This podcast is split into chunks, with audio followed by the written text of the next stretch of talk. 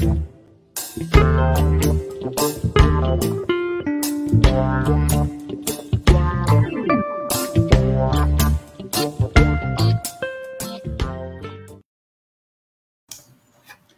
Johnny.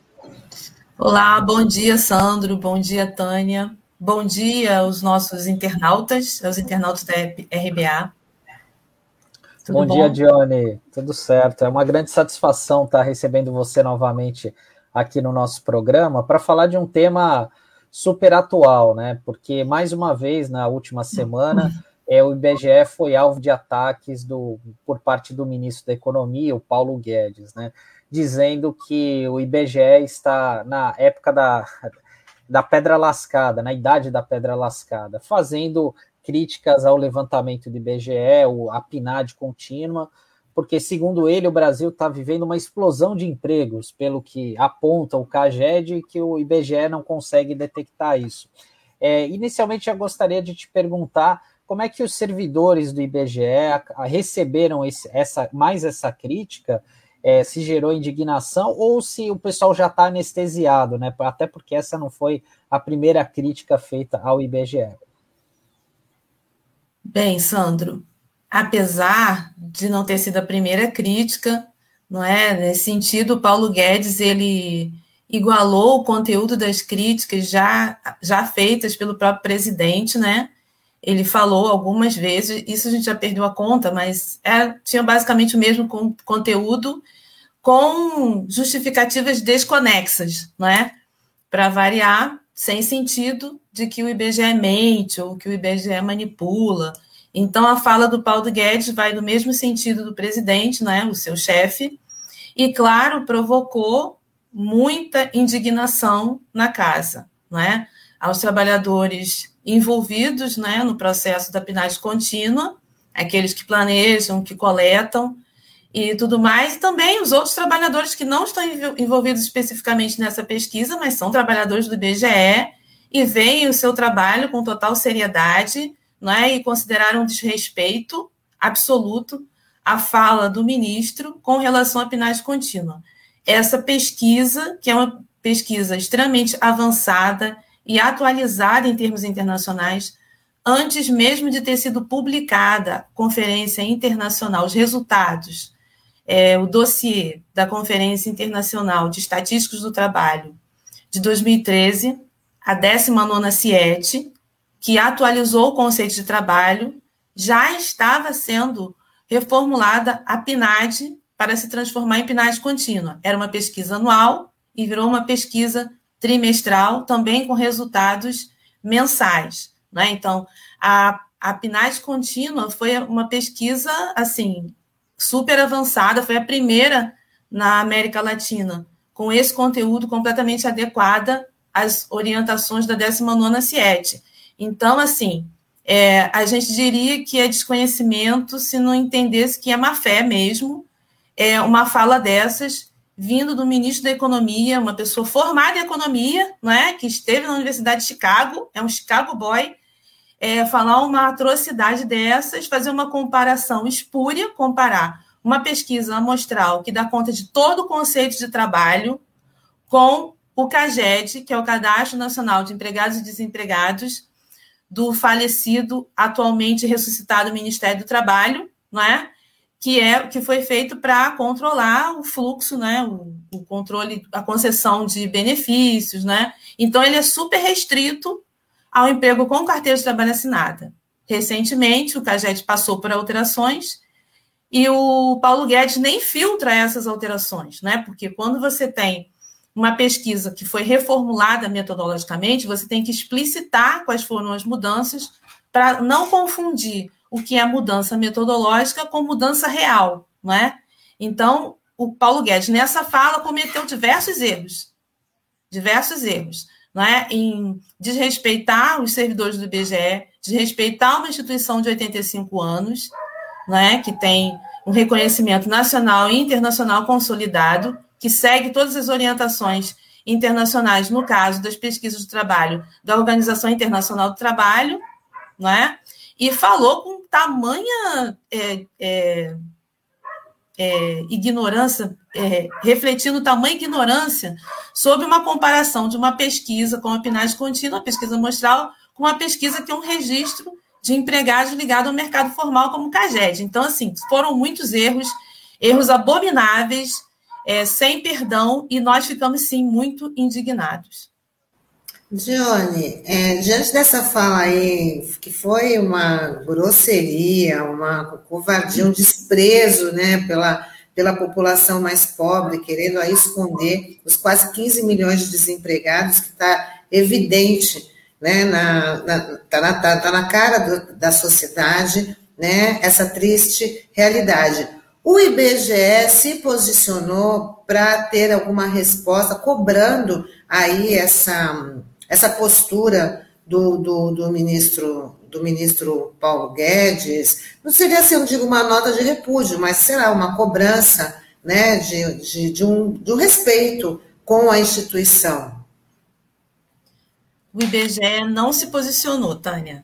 Até agora não se posicionou, é, seguindo o padrão dos últimos ataques. O IBGE não se posicionou deixando muito claro qual o perfil dessa direção indicada pelo governo, indicada por Paulo Guedes, que não é de reagir, de defender a instituição, não é? Então a direção se comporta como uma direção indicada pelo governo que baixa a cabeça para, tudo o que o governo é, delibera e impõe para a casa. É? Então, como você mesmo disse, o contexto é gravíssimo. A gente passa por uma crise sanitária, uma crise econômica sem precedentes, né, que uma potencializa a outra, mas é diante da pandemia, né, diga é, é bom que isso fique bem claro, não é?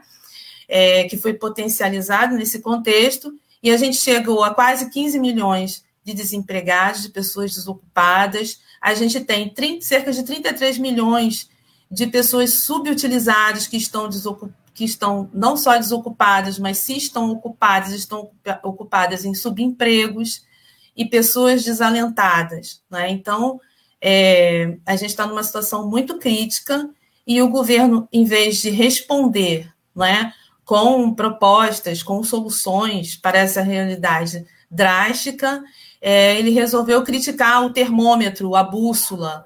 Né? Então, é, é, um comportamento muito coerente com o que acontece em outras áreas do governo, né? O que a gente viu com os dados do desmatamento, né? O que é muito desesperador, né? Para a população e para todos os brasileiros. Johnny, é, até eu ia te perguntar é, o seguinte, porque na, na fala do Paulo Guedes, ele fala assim: olha, vamos ter que rever, acelerar os procedimentos do IBGE. É, nessa fala, aí que ele emendou essa questão da, da idade da pedra lascada, né? Qual que é a interpretação que vocês fizeram dessa fala dele, desse, dessa questão de rever e acelerar os procedimentos do IBGE? É, significa mais investimento ou de fato é uma ideia para esconder ainda mais os dados para não, não escancarar essa realidade que a gente tem visto aqui no país? Olha, pelo que a gente tem observado e como o governo tem é, se portado do ponto de vista fiscal e com relação aos órgãos públicos, não vai ser mais investimento. É o que a gente demanda, não é? O IBGE está é, absolutamente desvalorizado, exemplo de outros órgãos públicos. A gente passa por uma crise estrutural seríssima, agravada nesse governo, é, que significa é, que se concretiza numa precarização altíssima da força de trabalho. Nós temos é, quase é, 60% da força de trabalho constituída por trabalhadores temporários, são trabalhadores que ficam no máximo três anos na casa, eles estão em grande parte na coleta, da, estão na atividade fim né, do IBGE, principalmente na PNAD contínua, esses trabalhadores recebem R$ 1.300 e praticamente não têm direitos e são submetidos a alto nível de assédio. Né? E isso é, tem sido ampliado nessa gestão de forma absurda. Inclusive, o Instituto fez seleção, processo seletivo, para supervisores temporários. Né? Então, a atividade, a ocupação temporária, ela está avançando cada vez mais para as atividades fins, para as atividades fim e também para as atividades gerenciais, atividades de organização, as atividades de planejamento, não é? Então, é, isso é muito grave e só tende a piorar se for aprovada a reforma administrativa. Agora, especificamente na fala, o Paulo Guedes cita também a questão da pesquisa por telefone, não é? é porque o IBGE está na, PNAD está na idade da pedra lascada por conta da pesquisa por telefone. Novamente, tem um pouco de má fé, um pouco de ignorância, né? Porque a gente também não pode falar outra palavra, né? Mas falemos ignorância, é, de que o IBGE manteve as suas pesquisas usando o instrumento por telefone, de, a coleta pelo telefone, por conta da pandemia. Não, é? não era plausível que, em plena pandemia, nós fôssemos às casas das pessoas, às empresas, presencialmente, é, se é, há um grande risco de contaminação, tanto dos entrevistadores quanto do, das pessoas que recebem a pesquisa. Né? Então, foi a, a, coleta presencial foi substituída pela coleta pelo telefone. Em outras pesquisas, também por alguma, algum tipo de coleta pela internet, né, como o índice de preço, que passou a pesquisar, que já pesquisava e potencializou o uso é, de coleta pela internet. Então, foram métodos alternativos que foram sendo utilizados. É claro que tem fragilidades a coleta pela internet, como em todo lugar do mundo. E no IBGE, no caso do Brasil, a gente tem características culturais, não é? Que fazem com que a coleta por telefone não seja tão bem recebida assim. Então, o nível de recusa ele é alto na coleta pelo telefone. Isso é um problema, não é? é Para enfrentar isso, é, o Instituto, infelizmente, ele está acelerando o retorno a campo, mesmo sem condições sanitárias adequadas mesmo sem uma vacinação avançada, né? O que é uma coisa que nos causa muita preocupação e a gente repudia isso, né? Porque os entrevistadores têm sido obrigados a ir a campo, são obrigados a assinar um termo de compromisso dizendo: eu me comprometo a, me, a usar todas as medidas de segurança sanitária. Esse termo praticamente isenta a instituição de qualquer responsabilidade a respeito do adoecimento, né? Então, assim, esse parênteses é para dizer que sim, a gente está fazendo coleta pelo telefone, é uma medida sanitária importante, necessária. Nós apoiamos que isso fosse feito no período da pandemia. Não é uma novidade internacional para manter a garantir a pesquisa durante a pandemia. Os institutos tiveram que fazer isso, não é? E isso não quer dizer que o IBGE está na pedra lascada. Quer dizer que a gente tem compromisso, o instituto tem compromisso de garantir os dados necessários para a avaliação da realidade, mesmo durante a pandemia, né? mesmo que é, mesmo que não sejam iguais, não sejam tão perfeitos quanto seriam na coleta presencial. E esse mês, segundo o sindicato da categoria dos trabalhadores do, do IBGE, né, Johnny, esse mês vai ser decisivo, porque parece que 40% da força de trabalho deve encerrar, que são os, os trabalhadores temporários, né? E que também não há uma previsão de uma reposição. E aí o trabalho, as pesquisas ficam cada vez mais comprometidas, né? Exatamente, exatamente. Tem essa substituição frequente, né? Então, para um órgão que tem como insumo conhecimento, né? Ele produz conhecimento e ele se abastece com o conhecimento que é construído nesse, nessa relação com o informante, seja ele é, um domicílio, uma pessoa, empresa, né, um conhecimento que, que, se, que se constrói de como pesquisar, do que coletar, né, e completa o, é, é, a informação sobre a coleta como um todo. Esse conhecimento ele se perde à medida que a pessoa vai embora, né? Então, a pessoa é treinada, é formada, chega a um nível é, ideal durante esse período e ele, ela vai embora, né? Então, o Instituto ele não acumula esse conhecimento. E agora a situação vai ser mais grave com os supervisores temporários, né? Que estão submetidos ao mesmo ao mesmo parâmetro legal, que é a lei do trabalho temporário, que foi criada para é, situações excepcionais, não, é? não para pesquisas contínuas, não foi criada para a pesquisa nacional por amostra de domicílios contínua, ou para o índice de preços mensal, é? Então, o próprio nome das pesquisas já diz que são pesquisas permanentes do Instituto. Agora, o trabalho temporário cabe no censo demográfico, no censo agropecuário, numa pesquisa de orçamentos familiares, que é, é realizada com periodicidade desejada de cinco anos, não é? Então, é para pesquisas eventuais, não é para pesquisas permanentes, mensais, trimestrais, anuais, né? Então, assim, é muito grave. A gente passa por um problema estrutural muito sério. O ministro da Economia deveria se deter a resolver esses problemas, né? a providenciar concurso público né? para recompor a força de trabalho, para aumentar o orçamento do IBGE, para a gente aumentar a nossa capacidade de fazer testes.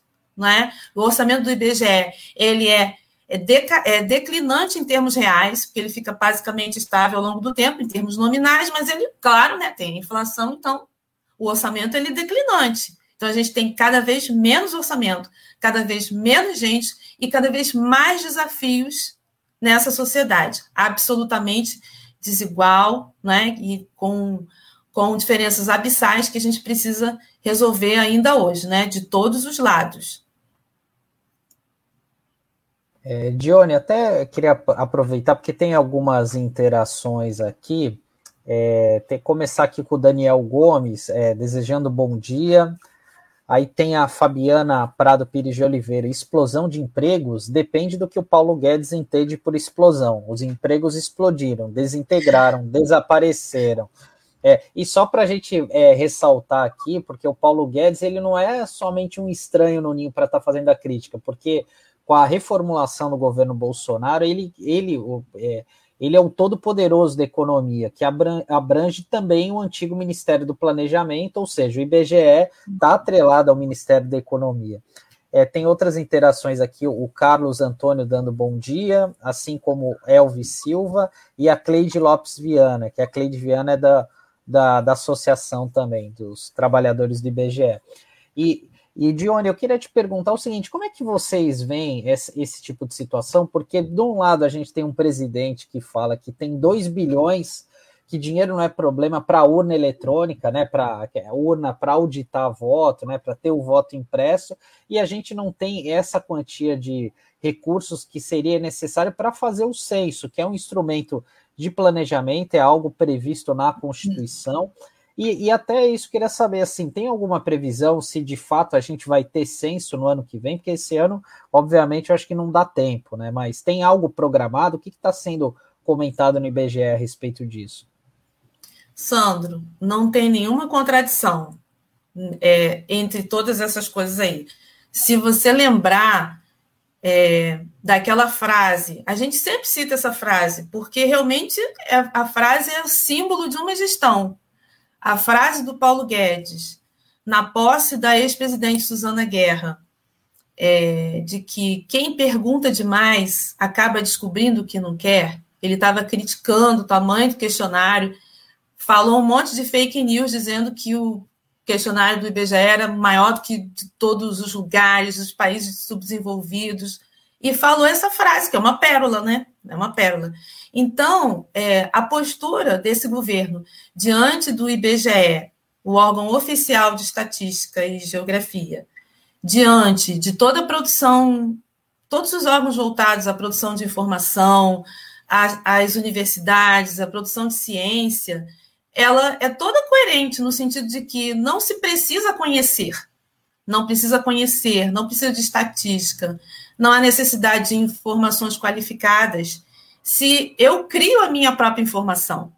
Eu crio ou leio da forma como bem entendo, porque essa leitura do, do CAGED é absolutamente equivocada, não é? Porque não, não se explicita quais foram as mudanças metodológicas do CAGED. Então, essa explosão não é clara assim, né? O que, que, é, o que, que é decorrente de mudança na captação, no instrumento de captação, e o que, que é decorrente da realidade de fato.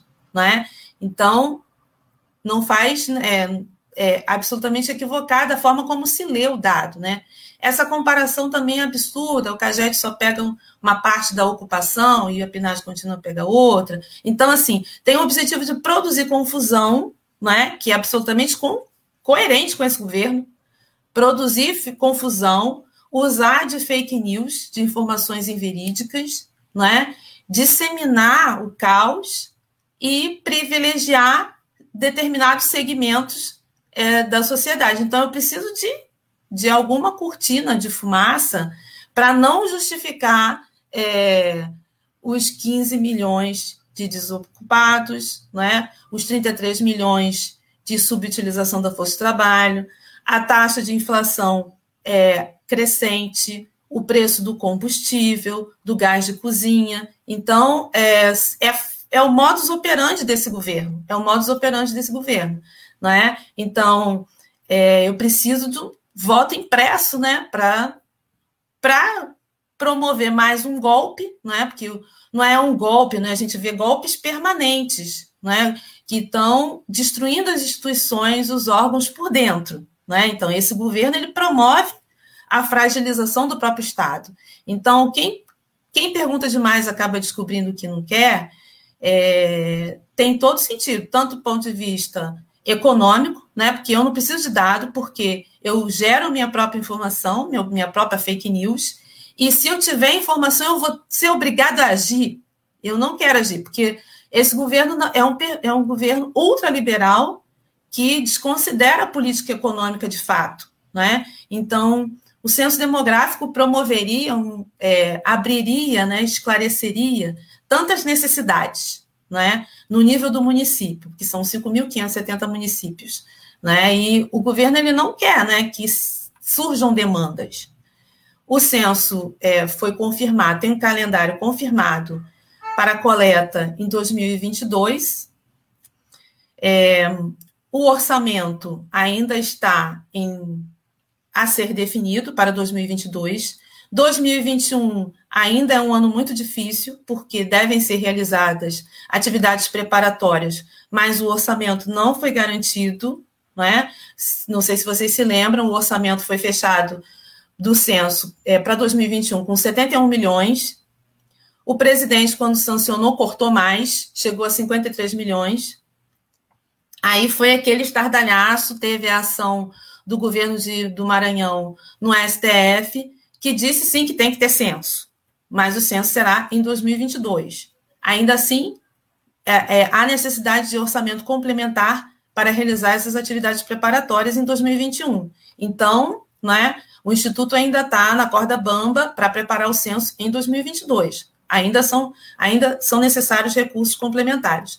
Em 2022, a gente segue com a nossa pauta de pelo menos 3 bilhões, 3,1 bilhões, que é o orçamento original, mas a gente sabe que o censo orçado antes da pandemia é diferente de um censo orçado depois da pandemia, porque mesmo com vacinação de mais de 70% da população, a gente vai precisar seguir precisando de equipamentos de proteção, e isso não tinha sido orçado antes, né? Só que, Sandro e Tânia, a gente vive no IBGE uma época de obscurantismo absoluto, no sentido de que a gente não tem nenhuma transparência, a gente não sabe quanto que a direção está solicitando de orçamento ao Congresso para a gente pautar isso. A gente pauta os 3 bilhões, que é o orçamento original, mas é possível que o IBGE esteja novamente solicitando um orçamento subavaliado, né? Volta ao início da nossa conversa, né? Porque a direção é a direção indicada por Paulo Guedes, né? Então, garante ao patrão que vai entregar um serviço bem baratinho, mesmo que não seja, não, não tenha respaldo na realidade. Então, para fazer um censo bem feito, a gente considera que tem que retomar o planejamento original, tem que chamar, sim, 205 mil recenseadores, não os 180 que a direção está dizendo que garante que com isso faz censo. Não faz censo. Pode fazer, começar, mas não garante que vai terminar. Então, a gente não quer qualquer censo. A gente entende que a sociedade precisa de informações de qualidade para poder basear o planejamento público para a próxima década. Né? Então, não é qualquer censo. Não tem que ser baratinho, tem que ser bem feito. E talvez até uma decisão que, como você colocou, né, que o STF já obrigou o governo à realização do censo, né, mas também é, de, definir como é que esse censo tem que ser realizado, para dar todas as garantias de uma pesquisa é, feita com, toda, com todas as condições para poder fazer esse mapa, trazer essa, essa realidade do, do país, porque parece que o governo, eles dobram a aposta cada vez que vem uma decisão do, do, do STF, parece que eles não realmente não levam a sério, se sentem confortáveis né, de, de, na, na, na desobediência, né, porque já a decisão do STF, se não me engano, acho que saiu no, no, fim do ano, acho que em dezembro, acho que em janeiro, obrigando aí a realização desse mapeamento do censo, mas eles não levam a sério. Então, essa decisão deveria também vir acompanhada das condições de obrigar as condições do número suficiente de recenseadores, de, de trabalhadores, da, da condição orçamentária também. Você não acha, o Johnny? Certamente, certamente. É, a decisão do, do STF, ela teve um caráter liminar, né? A gente esperava que é, com a nossa participação, a gente pudesse justamente também provocar esse tipo de questão que você está tá falando, né? Porque nós solicitamos e fomos aceitos como amigos curem nessa ação. Né? Então, o nosso objetivo era justamente detalhar as necessidades do censo demográfico que não estão sendo cumpridas para poder é, reivindicar um orçamento adequado e um reparo metodológico no, no projeto, não é? Porque, assim, é, tanto nessa questão da PNAD contínua, quanto na questão do censo, assim, no caso do o Instituto não respondeu ao Paulo Guedes sobre isso, não é? não é um fato isolado, porque o Instituto está cada vez mais fechado, não é? mas sem dialogar com a sociedade. Porque no caso do censo, uma vez que o censo foi adiado, o que seria correto seria retomar um diálogo com a sociedade para retomar justamente aquelas perguntas que já foram testadas e o que mais seria possível pesquisar, uma vez que a gente está passando por uma pandemia e o que, o que vai ser necessário para é, fornecer subsídios para essa sociedade nos, nos seus 5.570 municípios para replanejar os, a nova década, tendo em vista que a gente passou por uma pandemia, morreu muita gente, muita gente foi infectada, não é? O que, que seria necessário? É possível? É possível? Não que a gente é, poderia reformular completamente, não é? Mas o que, que pode ser feito? Esse diálogo teria que ser feito, mas esse diálogo não foi feito e foi negado muito claramente pela direção do IBGE é, a respeito disso. Então, infelizmente, é, a gente não tem esse, essa transparência, esse diálogo, nem com a sociedade, nem para com os trabalhadores, né? é algo que a gente reivindica sempre, né? um diálogo permanente com a sociedade, através de fóruns, de câmaras, é, ou, de formatos permanentes de diálogo com a sociedade, e com os trabalhadores do IBGE, que é realmente quem está lá na ponta, quem desenvolve o trabalho sabe quais são as contingências, os problemas e tudo mais. Mas é, o, o, calendário do censo segue, né? No, o questionário está no formato que foi definido lá em 2019, com aqueles cortes feitos, sem justificativa, né? Passou toda a pandemia, o questionário está igual, é, e o calendário está tá seguindo né, com atividades previstas de treinamento, de realização de teste, é, até a realização da coleta em si em 2022. Né? E o orçamento é aquilo que a gente falou, a gente não sabe quanto que o IBGE está pedindo, não sabe quanto que o Ministério da Economia vai liberar, e também não sabemos quanto que vai sair na peça da lei orçamentária anual. Né? O que a gente conseguiu com articulação, com muita luta, foi que tivesse um item na lei de diretrizes, porque antes você faz a, L, a lei de diretrizes para depois fazer a LOA, né? Então, na lei de diretrizes, a gente conseguiu um, um item que impede o contingenciamento, né? Só que não, não delibera sobre sobre o valor né, que vai ser designado para o censo. Então, se for 2 bi, esse valor não vai poder ser contingenciado. Mas a, o que a gente defende é de é, pelo menos o valor que havia sido planejado é, anteriormente, né, de 3,1 bi. Essa pesquisa é tão, tão importante, é fundamental o, o IBGE para a sociedade, né, porque você tem um, um raio-x de, toda, de, todo, de todo o país nas suas maiores necessidades, né, e o governo está aí na contramão, né, né, Sandro? Exatamente, Tânia. E aproveitando aqui, até para o Elvis Silva mandou uma questão é, se a presidência do IBGE rebateu a fala do ministro Paulo Guedes, né? E você falou que não, né, Johnny? Até é, talvez o, o, Elvis tenha pego o programa no meio, então a gente já até deixa aqui o recado que ele fica à disposição depois para os internautas visualizarem no YouTube, ah, também no nosso Facebook também. Então é legal se vocês derem o seu joinha para curtir, compartilhar com os amigos, né? E desejar um bom dia também aqui para o Nelson Tomé e para o Matheus Canário tá que estão interagindo aqui com a gente. Dione, a gente está chegando aqui ao final. Queria te agradecer pela oportunidade, pela explicação didática né, sobre essa diferença, da importância da PNAD e da diferença em relação ao CAGED, que são meramente números contábeis ali, né, de, é, dos contadores das empresas, mostrando quem entra e quem sai, e até a gente coloca em dúvida se isso realmente procede esses números da CAGED, do, do CAGED, né? Porque a gente sabe que tem um, um, grande número de empresas aí quebrando, com dificuldades, e isso acaba sendo algo acessório, né? A divulgação dessas informações, ao contrário do trabalho do IBGE, que a gente sabe que é um trabalho sério, formado por servidores de carreira, já tem um longo tempo aí de serviços prestados à sociedade. E queria desejar você um bom dia e as suas considerações finais, por favor. Obrigada, Sandro. É, a gente agradece muito o espaço, né? Entende é, esse convite como real valorização ao IBGE e aos trabalhadores do IBGE.